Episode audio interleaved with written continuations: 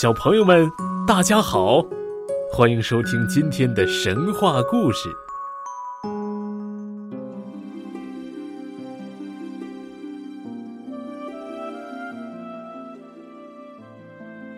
——九色鹿。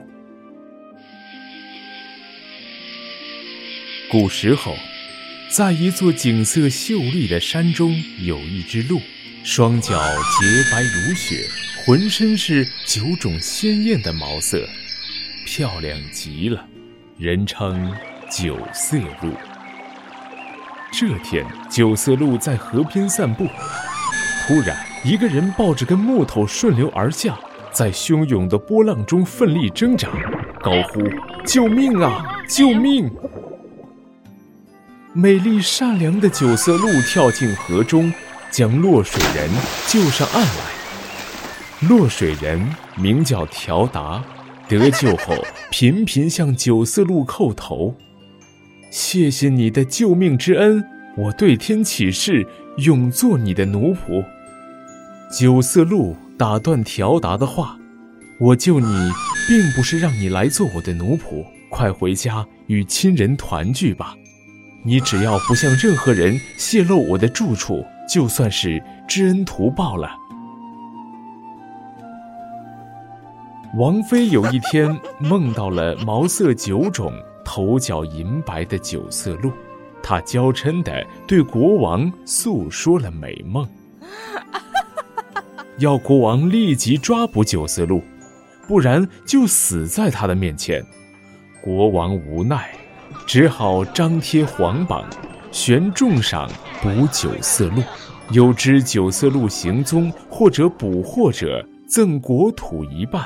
并用银碗装满金豆，金碗装满银豆，作为重赏。条达看了皇榜，心中暗喜，我当国王发大财的机会到了。于是接了榜文，进宫告密，说自己知道九色鹿居住的地方。国王闻言大喜，调集了军队，由条达带路，浩浩荡荡地前来捕捉九色鹿。山林之中，春光明媚，九色鹿在开满红花的草地上睡得正香。突然，好友乌鸦高声叫喊道：“九色鹿，快醒一醒吧！国王的军队捉你来了！”九色鹿从梦中惊醒。起身一看，已处在刀枪剑斧的包围之中，于是毫无惧色地走到国王面前，问：“大王，你是怎么知道我的住处的？”“是他告诉我的。”国王指着条达说：“你知道吗？”九色鹿说：“正是这个人在河中快要淹死时，是我救了他。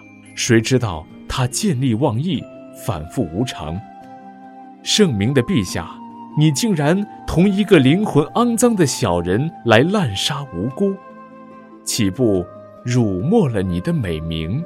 明白了事实真相，国王非常惭愧，责斥条达背信弃义、恩将仇报，传令收兵回宫，并下令全国臣民不许伤害九色鹿。